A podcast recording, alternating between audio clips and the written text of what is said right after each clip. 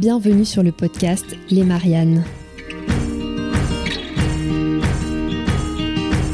Bonjour, je suis Laurie Théron et je suis ravie de vous accueillir sur le podcast des citoyennes engagées. Je suis allée à la rencontre de femmes élues, activistes ou chefs de projet à impact positif qui se battent chaque jour pour faire changer la donne dans leur domaine. De leur rêve de changement à leur plan d'action jusqu'à l'euphorie des victoires ou aux échecs dont il faut se relever, elles nous feront partager avec humilité et sincérité leur expérience de femmes engagées. Au fil des épisodes, vous serez, je l'espère, revigorés par l'audace, la détermination, la colère et la force de mes invités. Bienvenue dans l'univers des Mariannes.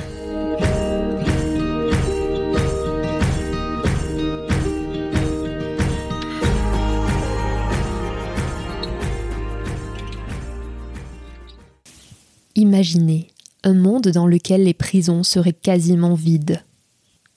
Un monde dans lequel on mourrait beaucoup moins dans un accident de la route. Un monde dans lequel les agressions, les viols, les homicides ne seraient plus qu'un lointain souvenir d'un temps sombre et révolu. Vous allez me dire quelle utopie. Mais pourquoi pas finalement? Pourquoi ne pas oser rêver d'une société de paix dans laquelle chaque individu soit libre et en sécurité? C'est ce que propose Lucille. Lucille Paytavin est historienne. Elle est aussi membre actif du laboratoire de l'égalité et elle vient de publier un essai choc, Le coût de la virilité. En regardant les statistiques de plus près, Lucille s'est interrogée. Pourquoi est-ce que la quasi-totalité des criminels et des délinquants sont des hommes? Pourquoi est-ce qu'un homme a six fois plus de risques de basculer vers la criminalité qu'une femme? Les réponses sont là, sur la table et elles n'ont rien à voir avec les histoires de testostérone, de temps des cavernes ou de différences biologiques. Tous ces mythes, Lucille les déconstruit un à un avec une rationalité scientifique implacable. Elle a décortiqué les statistiques, elle a passé au peigne fin les dernières recherches, elle a fouillé l'histoire avec un grand H jusqu'au paléolithique. Et son analyse est très claire. Chaque année, l'État dépense des sommes astronomiques pour faire face aux comportements asociaux des hommes.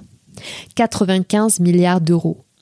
95 milliards d'euros pour les services de police, de justice, les hôpitaux, la prise en charge des souffrances des victimes comme des auteurs, les pertes de productivité et la destruction des biens qui sont liés à tout cela. Alors pourquoi ne pas s'attaquer à la racine du problème? Pourquoi se contenter de réparer les victimes? Pourquoi ne pas prendre modèle sur les femmes qui ont prouvé qu'elles étaient beaucoup plus aptes à vivre en société? Dans cet épisode, vous entendrez les réponses qu'apporte Lucille à toutes ces questions. Bonne écoute.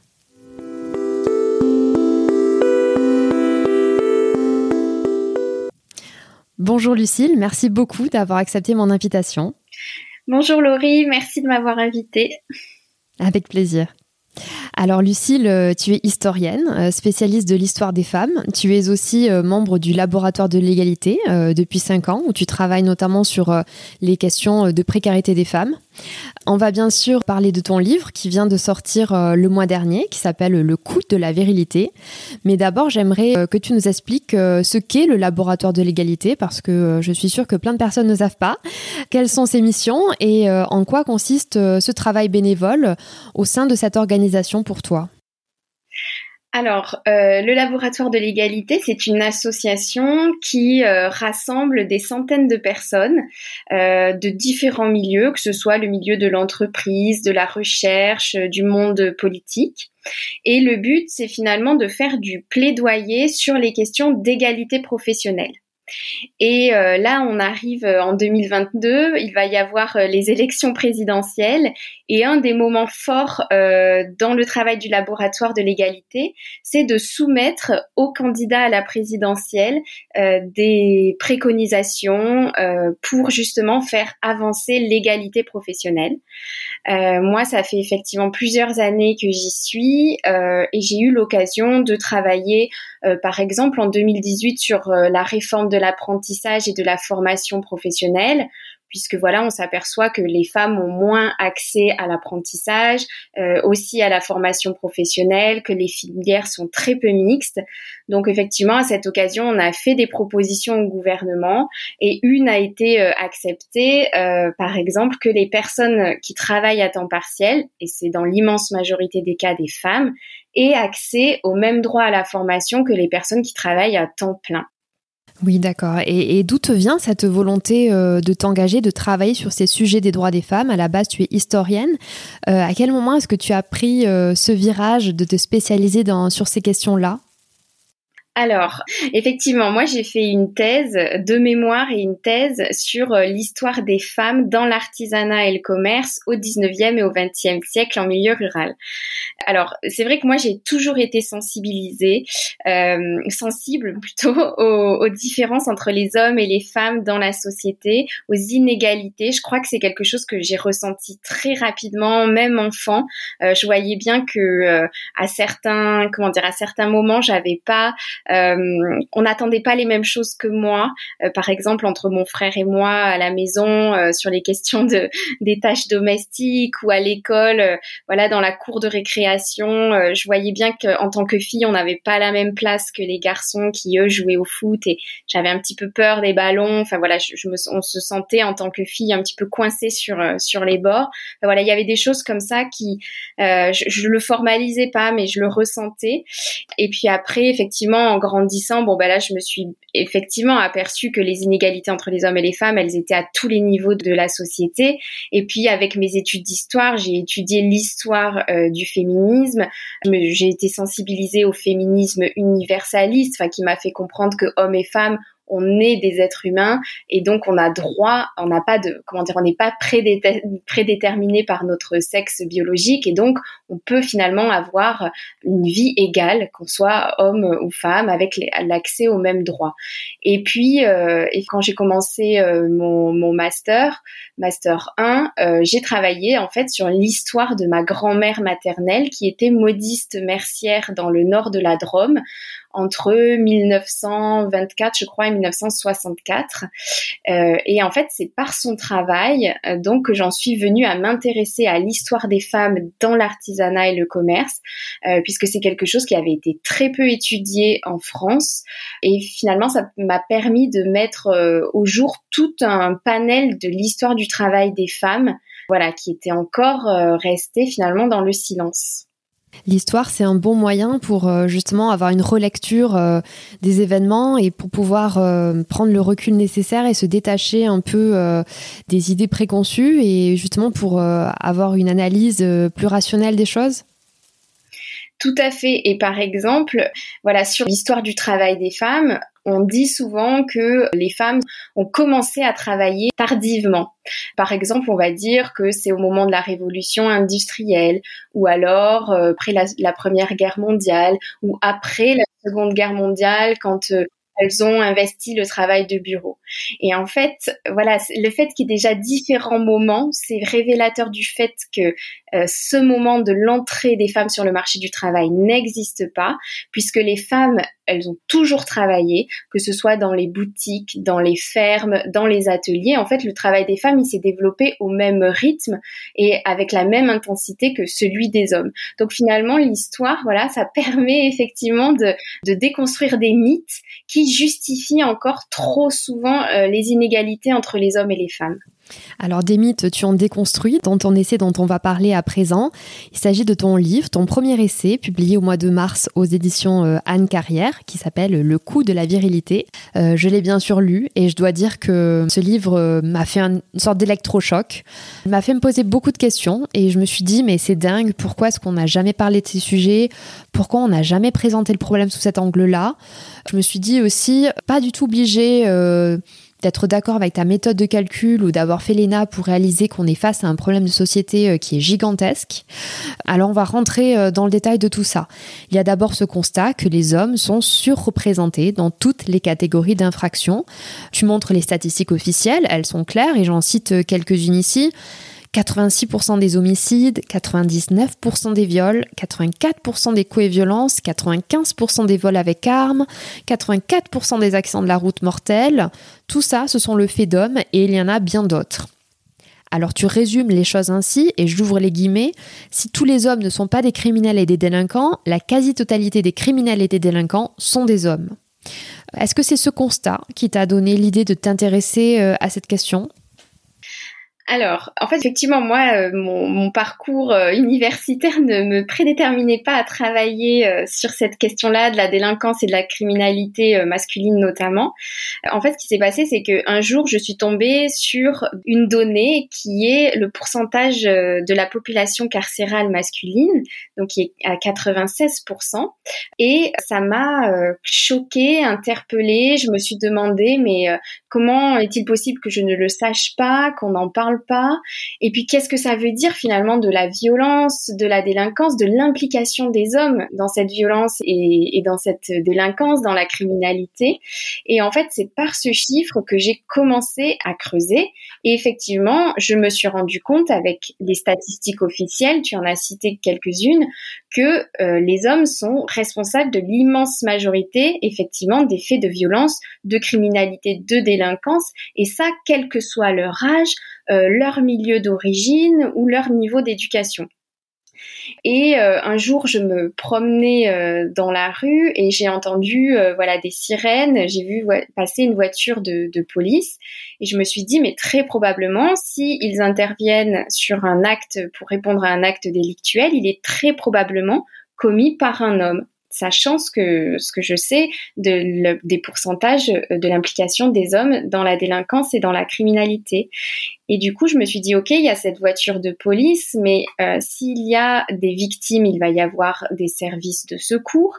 Et si euh, ces victimes ont des séquelles, bon, ben, peut-être qu'il y aura effectivement des services de santé qui seront mobilisés euh, toute leur vie, des services aussi de justice, et puis peut-être de la prison pour la personne qui a commis cet acte de délinquance. Et du coup, je me suis dit, mais tout ça, ça doit justement avoir un coût énorme pour la société, pour l'État, en termes de frais de justice, euh, de services de santé, de perte de productivité pour les victimes, etc., etc. Et effectivement, c'est quelque chose qui n'avait jamais été calculé avant je me suis dit, mais ce n'est pas possible que ça, n'ait pas été fait, puisque là, on aurait vraiment, euh, euh, voilà, un, argument, un outil pour qu'on prenne conscience finalement des effets néfastes de ces comportements et pour euh, bah, déconstruire les mécanismes qui poussent les hommes à se comporter ainsi. Et c'est comme ça, en fait, que je me suis lancée dans l'écriture de cet essai quelques semaines après la soutenance de ma thèse. Et selon toi, pourquoi ce travail n'avait jamais été mené?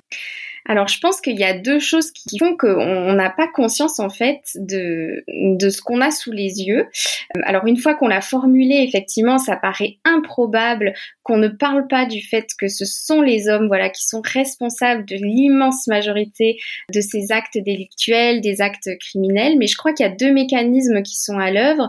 Tout d'abord, le premier, c'est qu'on pense que euh, les hommes se comportent ainsi par nature. C'est-à-dire qu'on se dit que les hommes, euh, voilà, ça fait partie d'eux et que quelque part on ne peut rien y faire. Et la deuxième chose, c'est que dans nos schémas de pensée, la norme est masculine. Par exemple, dans la langue française, le mot homme désigne à la fois le sexe et l'espèce. Et donc finalement, on ne voit pas, on considère que euh, voilà tout tout ce qui relève des comportements des hommes est une norme et donc on ne l'interroge pas. Et je crois que ces deux mécanismes finalement invisibilisent ce phénomène. Alors la première des pistes de réflexion que tu ouvres, euh, c'est de dire on ne naît pas homme violent, on le devient. On ne naît pas femme pacifiste, on le devient. Ça veut dire que les hommes ne sont pas biologiquement programmés pour être violents?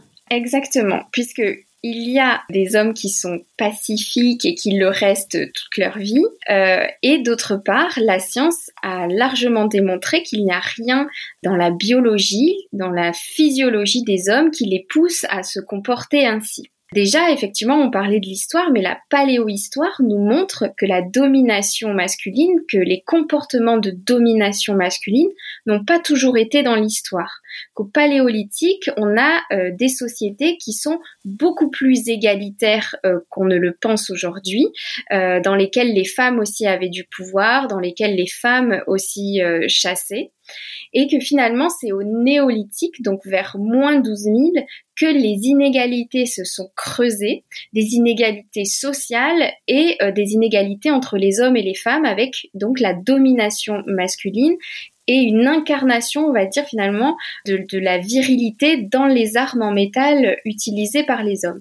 Donc finalement, ces rapports de domination n'ont pas toujours été dans l'histoire, ils sont une construction sociale et donc on peut la déconstruire. Ça déconstruit complètement le mythe euh, selon lequel euh, les hommes seraient des chasseurs et les femmes des cueilleuses. On entend souvent ça hein, dans les conversations quand on parle effectivement de l'histoire euh, des hommes c'est souvent euh, récurrent ça. Effectivement, parce que euh, c'est une pensée qui a été construite et qui vient du 19e siècle avec les premières études de paléohistoire qui ont été menées par des hommes et qui ont euh, finalement plaqué sur les traces archéologiques leur vision de l'organisation sociale de leur époque. Par exemple, lorsqu'ils découvraient une tombe avec un squelette, un squelette, on va dire, euh, voilà, bien, bien, bien construit, un squelette qui avait l'air d'être, d'être fort, à côté duquel on trouvait, par exemple, des armes, des bijoux, donc tout ce qui euh, relevait finalement euh, du, du pouvoir, de la richesse. Ils se disaient, eh ben, compte tenu de ces attributs, cette tombe est la tombe d'un homme. Et puis, bah, des années plus tard, avec notamment euh, l'avancée des technologies, l'ADN, on a refait des tests et on s'est aperçu à plusieurs reprises que des tombes qu'on attribuait à des hommes étaient en fait des tombes de femmes. Et c'est par ces mécanismes et c'est comme cela qu'on a construit tous ces mythes autour euh, voilà de ce temps des cavernes où les hommes effectivement étaient des chasseurs et les femmes restaient dans les grottes ou s'occupaient euh, de la cueillette et aujourd'hui on sait que les choses sont beaucoup plus euh, compliquées et que les rôles n'étaient pas comme ça assignés aux hommes et aux femmes et effectivement il faut déconstruire ces mythes parce que ils légitiment encore les différences qui sont faites entre les hommes et les femmes dans notre société. Mhm. Et tu parlais de cette époque euh, du passage au néolithique où euh, là on voit une espèce de renversement du pouvoir. Est-ce qu'on sait d'abord pourquoi à ce moment-là il y a eu ce renversement-là? Alors non, on ne sait pas pourquoi. La, science, elle n'explique pas le pourquoi. La science, elle explique le comment. Et notamment, elle se base bah, sur euh, des traces archéologiques et on parlait notamment des squelettes. On voit à ce moment-là que les squelettes des femmes ont beaucoup plus de traces de violence, de pénurie, de pathologie euh, en tout genre, ce qui n'était pas le cas finalement euh, sur les squelettes du paléolithique. Et grâce à ces traces, on voit effectivement qu'il y a eu là un changement dans les rapports entre les hommes et les femmes, puisque les traces sur leurs squelettes ne sont pas les mêmes, mais on n'explique pas le, le pourquoi. On explique effectivement ce qui s'est passé, mais on n'explique pas le pourquoi. Alors on va parler de la virilité, puisque tu expliques que c'est un système qui se construit. Alors la virilité, qu'est-ce que c'est? Ça passe euh, par quoi dans l'éducation des garçons? Ça commence à quel âge ce système différenciant? Peux-tu nous expliquer ce qu'est la virilité? Alors la virilité, c'est un concept qui rassemble plusieurs attributs de force, de puissance et qui n'a pas d'équivalent pour euh, les femmes. Et le critère effectivement euh, principal, c'est le critère de force puisque être un vrai homme, c'est être un homme fort, et ça a été euh, notamment théorisé dans la Grèce antique, donc c'est une notion qui fait partie véritablement de nos schémas culturels. Effectivement, il n'y a pas d'équivalent pour les femmes et on s'aperçoit que dans l'éducation qu'on donne aux hommes, les valeurs viriles sont encore extrêmement valorisées. C'est-à-dire que par exemple, quand un bébé garçon naît, on ne projette pas du tout les mêmes choses sur lui que s'il s'agissait d'une fille. Et on s'aperçoit que les parents, l'entourage, dès les premiers jours de la vie des garçons, ont des rapports beaucoup plus toniques physiquement avec leurs garçons, qu'ils développent beaucoup moins les sentiments chez leur bébé garçon, ils ont un vocabulaire beaucoup moins affiliatif, c'est-à-dire qu'ils expriment moins les sentiments, également, ils vont moins les prévenir du danger, ils vont être beaucoup plus libres dans leurs gestes.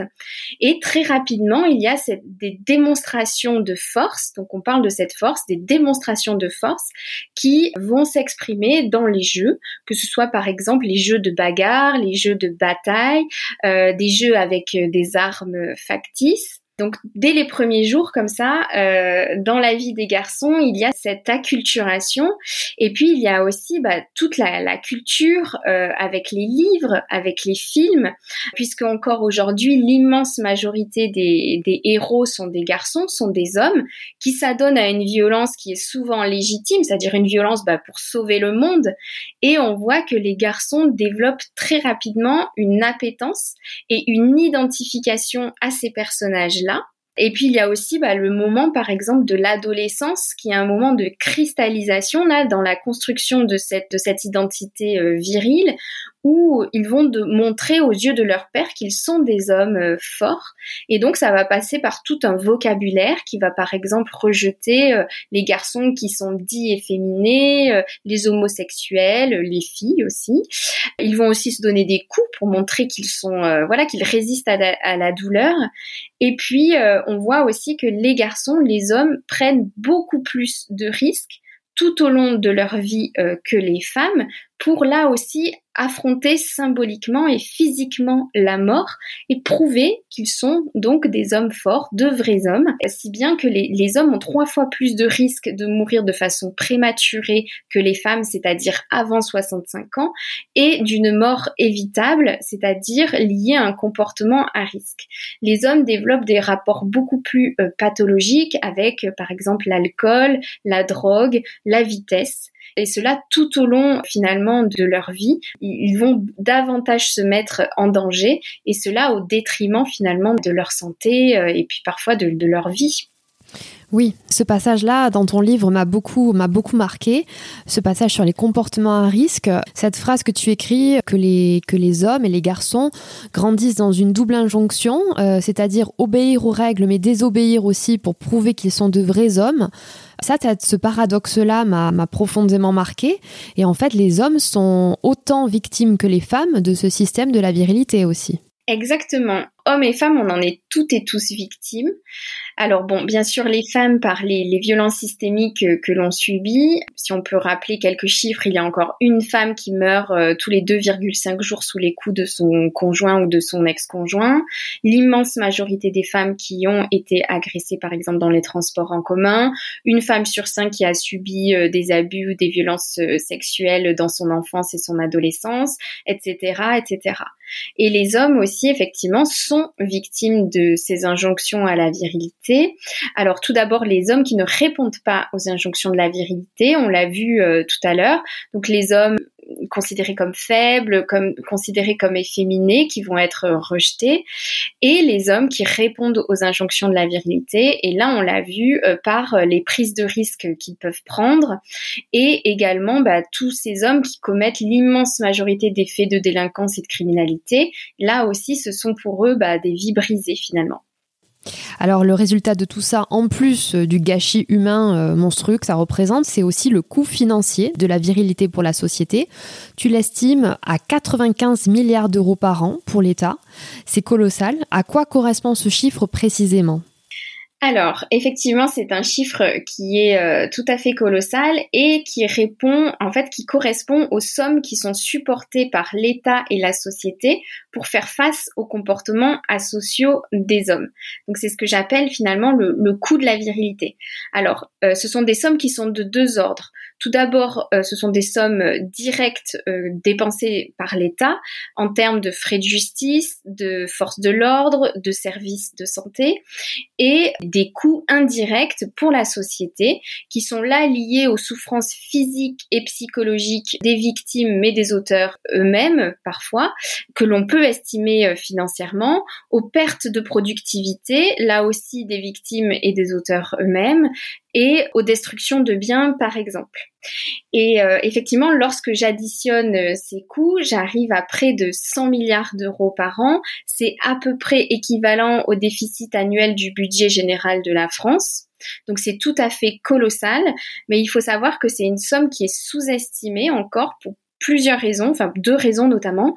Euh, la première, c'est que euh, il y a un grand nombre d'infractions pour lesquelles les données ventilées par sexe ne sont pas accessibles, et puis aussi un grand nombre d'infractions qui ne font pas l'objet d'une poursuite pénale. Je pense par exemple à l'immense majorité des violences faites aux femmes, aux agressions verbales ou aux dégradations euh, dans la rue. Donc finalement, ce chiffre pourrait être revu à la hausse. Tout à fait. Tout à fait. C'est un chiffre, voilà, une estimation basse, on va dire. Eh bien, c'est déjà bien assez haut, malheureusement. Ça, c'est un constat qui est propre à notre pays ou euh, est-ce que le monde entier est concerné par ce phénomène? Non, c'est ça qui est un petit peu euh, triste et alarmant, c'est que euh, finalement c'est un problème qui concerne le monde entier puisque on voit que le taux de population carcérale féminine le plus élevé au monde est celui de Hong Kong avec seulement 20% euh, du total. Donc on se rend compte que finalement les, les, retombées économiques et humaines de la virilité se posent de la même façon dans tous les pays. Bon, alors maintenant que nous avons posé les bases du problème, on va essayer de s'intéresser aux solutions parce que, comme tu l'écris, Liana, et la bonne nouvelle, c'est qu'elles euh, ont déjà fait leur preuve pour la moitié de l'humanité, à savoir les femmes. Dans ton livre, tu expliques très bien que la virilité, c'est une construction sociale. Donc, si on déconstruit ce système de valeurs, on devrait arriver à résoudre une partie des problèmes. Alors, comment est-ce qu'on peut déconstruire ce système de la virilité? C'est que la science euh, voilà, a démontré qu'il n'y avait rien de biologique qui, conduit les hommes à se comporter ainsi. Ni le cerveau, puisque lorsque on est, il n'y a que 10% de nos connexions cérébrales qui sont faites et que les 90% euh, restantes se modèlent en fonction de l'expérience, des apprentissages. Donc finalement, nos aptitudes, nos comportements ne sont pas prédéterminés par notre cerveau. Et ce n'est pas non plus la testostérone. Là, je tiens à être très claire parce que c'est un argument qu'on m'avance systématiquement. Cette question de la testostérone, puisque les dernières études montrent que des niveaux de testostérone élevés chez un même individu peuvent être aussi bien associés à des comportements agressifs qu'altruiste. Et c'est beaucoup plus en se comportant de façon agressive que les taux de testostérone augmentent. Donc ce n'est pas la testostérone qui pousserait les hommes à se comporter de cette façon. Et d'ailleurs, dans nos sociétés, ils sont jugés responsables de leurs actes et par exemple devant la loi. Donc il n'y a rien de physiologique ou de biologique qui pousserait les hommes à se comporter ainsi et on l'a dit tout à l'heure, il y a d'ailleurs des hommes tout à fait normalement constitués, sans problèmes hormonaux par exemple, qui euh, se comportent de façon tout à fait euh, pacifique. Encore une fois, tu déconstruis euh, un mythe et tu déconstruis une idée reçue selon laquelle la testostérone ferait faire aux hommes n'importe quoi. Oui. Exactement, exactement. Et je pense que c'est très important de le déconstruire puisque c'est un argument qui revient euh, sans cesse, en fait. C'est très vrai, mais c'est très important de savoir répondre scientifiquement aussi à ce genre d'arguments euh, pour être mieux entendu dans le débat. Tout à fait. Et j'espère que mon livre servira à ça. Voilà, aux personnes qui, bah, qui, débattent et qui ont besoin euh, d'arguments étayés, sourcés, puisque tout ce que j'avance dans mon essai euh, est sourcé à la, à la, fin. Très bien. Et on invite nos auditeurs et auditrices à se procurer et à découvrir l'essai euh, Le coup de la virilité de Lucille Peytavin, qui est très bien, très bien documenté avec toutes les références bibliographiques à la fin, justement. Alors Lucille, on va s'intéresser euh, donc aux solutions. Comment est-ce qu'on peut agir? Comment est-ce qu'on peut changer les modes éducatifs des garçons pour les emmener euh, vers une éducation euh, qui pourrait être plus pacifiste, plus adaptée justement à une société dans laquelle on n'aurait pas tous ces comportements asociaux? Oui, eh bien, du coup, je, fais le constat que les femmes, c'est-à-dire les femmes qui représentent la moitié de la population, et qui sont peu ou pas éduqués à travers ces valeurs euh, viriles, ont des comportements beaucoup plus pacifiques, beaucoup plus en adéquation avec la société de droit dans laquelle on vit. Elles ne représentent que 17% des mis en cause par la justice. Et finalement, la solution, on l'a sous les yeux, c'est-à-dire que c'est l'éducation que l'on donne aux filles. Et si on éduquait les garçons comme les filles, c'est-à-dire si par exemple on leur permettait de jouer à des poupons pour qu'ils apprennent à s'occuper d'autrui, si on verbalisait davantage les sentiments, si on développait chez eux davantage les sentiments pour qu'ils deviennent davantage empathiques, si par exemple on, les restreignait, on les contraignait autant que les filles pour qu'ils apprennent à respecter les règles, in fine, ils se comporteraient comme les femmes et donc on économiserait ce coût financier et humain qui est absolument colossal. Donc moi, ce que je prône finalement, c'est d'éduquer les garçons comme les filles, c'est-à-dire de s'imaginer lorsque l'on a un petit garçon devant soi, eh ben, quelle valeur je lui transmettrais si c'était une fille, quelle activité je lui proposerais, comment j'interagirais avec lui s'il était une fille. C'est absolument rassurant parce que je me faisais la réflexion justement, je m'imaginais, je suis un parent ou un futur parent, femme ou homme, peu importe, je lis ton livre, forcément je peux m'inquiéter à l'idée d'avoir un fils et de l'élever malgré moi euh, dans ses valeurs de la virilité, inconsciemment de lui transmettre cette éducation genrée. Alors qu'est-ce que je peux faire pour justement l'élever consciemment dans des valeurs plus pacifistes? Est-ce que tu as des pistes à nous recommander? Et euh, à quoi est-ce que je dois faire attention moi parent? Alors effectivement, je pense que déjà il y a une prise de conscience qui doit être faite euh, sur le sujet, puisque euh, ce sont aussi des valeurs que l'on transmet de façon inconsciente et justement qui se transmettent de génération en génération, bien souvent sans s'en apercevoir. Donc je pense qu'effectivement la première chose c'est la prise de conscience et j'espère que là mon essai euh, pourra être utile dans ce sens. Et on s'aperçoit aussi sur cette question de la virilité qu'il y a de très fortes résistances dans la société. C'est un exemple que je prends souvent. On est en 2021 et il est encore très difficile de mettre un t-shirt rose à un petit garçon. Donc ça peut paraître anecdotique, ce n'est qu'un vêtement, euh, mais du fait qu'il soit rose, c'est révélateur des résistances qu'il y a autour de cette question de, la virilité, aussi dans un même mouvement, et ça je pense que c'est important de le comprendre, de la dévalorisation de tout ce qui est dit féminin. Les garçons intègrent très vite dans leur vie que tout ce qui se rapporte au féminin est finalement méprisable. Et cela crée in fine des comportements sexistes et ne permet pas la déconstruction de la virilité.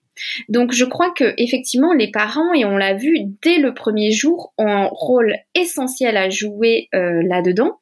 Et ce que j'expliquais c'est que finalement il faudrait qu'ils se comportent, éduquent exactement leurs garçons comme ils le feraient s'ils avaient des filles. Et je pense que là, c'est tout à fait essentiel et aussi pour revaloriser, pour valoriser tout ce qui est dit féminin, puisqu'on s'aperçoit effectivement que les comportements des filles éduquées à travers ces valeurs dites féminines ont des effets infiniment plus positifs sur la société et sur la cohésion sociale.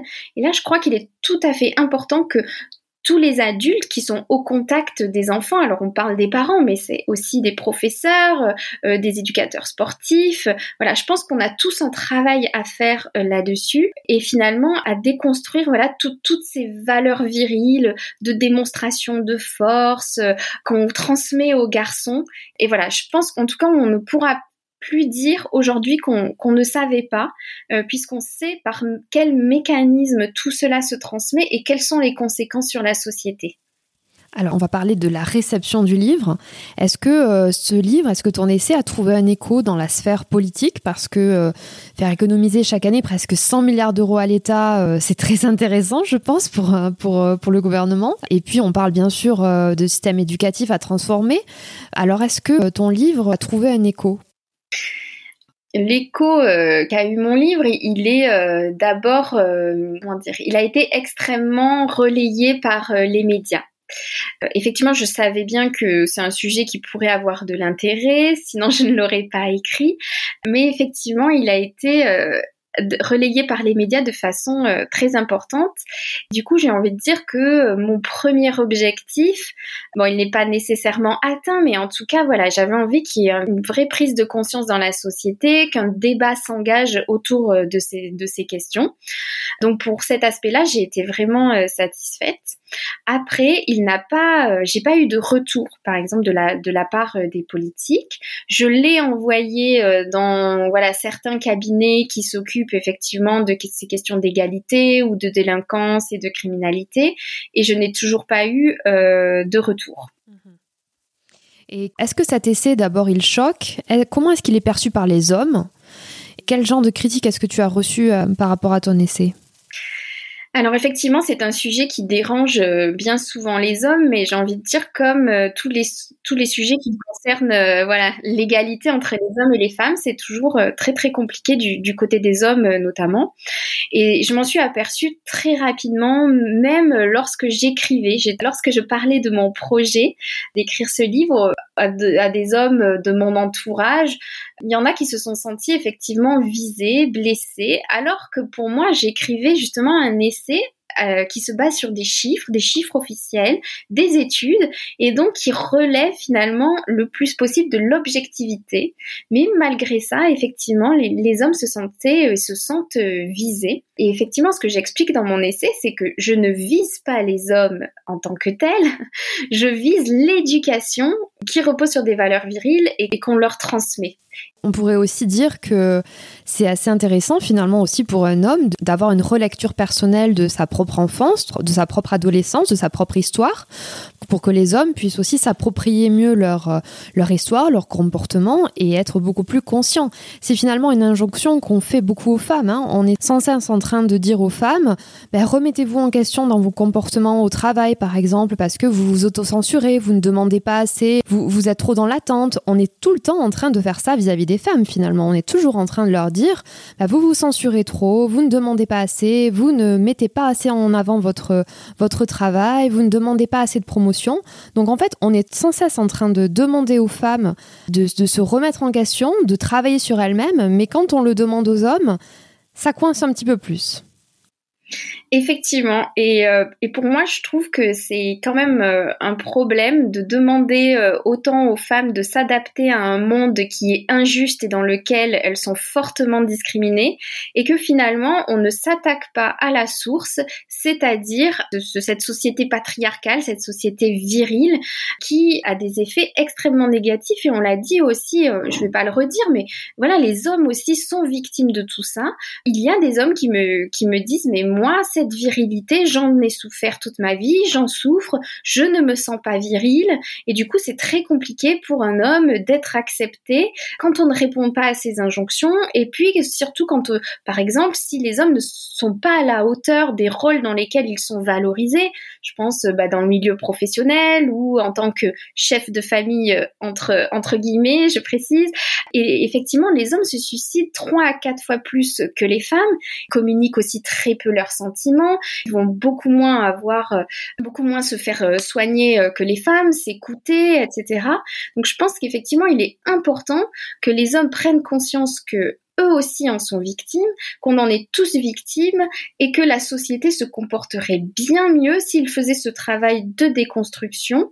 Ça, ça me paraît effectivement tout à fait important. Je pense qu'on en demande beaucoup, beaucoup aux femmes, mais il est peut-être temps que les hommes se remettent en question. Alors j'imagine que tu dois recevoir un certain nombre de critiques ou de commentaires euh, de ton livre, et c'est bien normal, c'est ce qui pose euh, le débat. Mais est-ce qu'on t'interroge sur euh, les bénéfices et les, effets positifs de la virilité finalement sur la société? Le fait que cette virilité permet aux hommes bah, d'occuper par exemple des postes dans les forces de l'ordre, dans l'armée. Finalement, comment est-ce que tu appréhendes ce bénéfice de la virilité? Oui, et même, euh, j'ai envie d'aller plus loin, euh, ça fait partie un peu finalement des bénéfices de la virilité. Et on me dit très régulièrement, mais attendez, euh, sans la virilité, on serait pas allé sur la Lune. On ne, on serait pas, voilà, c'est la virilité qui a construit les civilisations, etc., etc. Et en fait, moi, je dis, mais il n'y a aucun lien par exemple, entre le fait de bâtir, le fait de chercher, d'être scientifique et voilà d'avoir des comportements asociaux, que ce soit des comportements de délinquance, de criminalité. Euh, il n'y a pas de lien entre les deux. Et quand on me dit justement, euh, oui, euh, les, les hommes qui sont à ces postes-là, on s'aperçoit que dans les pays du Nord, où les femmes ont aussi accès à des postes beaucoup plus, enfin de, de façon beaucoup plus importante à des postes de chercheuses, à des postes voilà de scientifiques, euh, etc., de politiques aussi, des postes à responsabilité, ce sont toujours l'immense majorité des hommes qui commettent les faits de délinquance et de criminalité. Donc en fait, il n'y a pas de lien entre les deux. Et d'ailleurs, on s'aperçoit, si on veut pousser un peu plus le bouchon, que euh, les, entreprises dans lesquelles il y a des femmes à leur tête s'en sortent beaucoup mieux, ont de meilleurs résultats que celles dirigées par des hommes. Pour moi, la virilité, il ne faut pas la confondre avec voilà le dépassement de soi, l'ambition, la volonté qu'il y a aussi euh, chez les femmes. Et en fait, les deux choses n'ont rien à voir. Merci beaucoup Lucille, on s'approche de la fin de notre entretien. Je vais te poser une dernière salve de questions pour que nos auditeurs et auditrices puissent mieux faire ta connaissance. Alors c'est parti. Tu rêvais de faire quel métier quand tu étais enfant? Alors, euh, je, je, me souviens qu'à une époque, j'aurais aimé être euh, être pompier. Alors, je pense qu'on peut dire pompière aujourd'hui, non Puisqu'on peut tout mettre. On va parler en écriture inclusive, absolument. Voilà, je pense que j'aurais aimé être pompière. Euh, voilà, je pense que oui, essayé. voilà, c'est des questions hein, finalement. Tout ça ne vient pas nulle part. Je pense que essayé de montrer à mon frère que je pouvais être aussi forte que lui. Quelle est la personne en vie que tu admires le plus? Alors, euh, oui, il y en a plusieurs. Donc, je dirais déjà euh, l'historienne euh, Michel Perrault, voilà, pour tout ce qu'elle a apporté euh, dans cette discipline euh, sur la place euh, des femmes. Aussi, je pense par exemple à Najat Vallaud-Belkacem lorsqu'elle était ministre à l'égalité entre les hommes et les femmes, et notamment lorsqu'elle a fait passer la portée, l'abrogation de, de la prostitution. Voilà, je dirais ces deux, ces deux personnes. D'accord. Quel est le meilleur conseil qu'on t'ait donné et que tu souhaiterais à ton tour transmettre aux femmes? Alors j'ai l'impression effectivement qu'on attend beaucoup de choses euh, des femmes, notamment qu'elles se battent euh, pour les questions d'égalité, qu'elles trouvent leur place dans la société, on en a parlé tout à l'heure, et, euh, et elles le font, elles se battent, et depuis très longtemps. Et justement j'ai envie de leur dire que qu'elles peuvent être aussi elles-mêmes, qu'elles peuvent aussi euh, lâcher prise. Et euh, j'espère en fait que de cette façon, euh, on construira voilà un monde dans lequel chacun sera plus euh, plus libre et je pense aussi que ça passe par euh, tout le travail dont on a parlé tout à l'heure euh, de déconstruction du côté des hommes et voilà j'ai justement envie de, de, dire aux femmes qu'il ne faut pas qu'elles se mettent trop de pression et, et j'ai pas envie qu'on ait trop d'attentes envers elles mais qu'elles puissent justement se sentir un peu plus libres un peu plus elles-mêmes et qu'elles s'écoutent davantage. Eh bien, Lucille, on arrive à la fin de cet épisode. Un grand merci pour ta sincérité. T'es euh, ravie de partager ce moment avec toi euh, et de recueillir ton témoignage. Que bonne continuation à toi. Merci beaucoup et longue vie à ce podcast. Merci pour votre écoute engagée. Si ce podcast vous a plu, n'hésitez pas à vous abonner et à le noter 5 étoiles. On se retrouve très vite, mais en attendant, vous pouvez rejoindre la communauté sur Instagram, Twitter ou Facebook sous le nom Elle Marianne FR. Je vous dis à bientôt.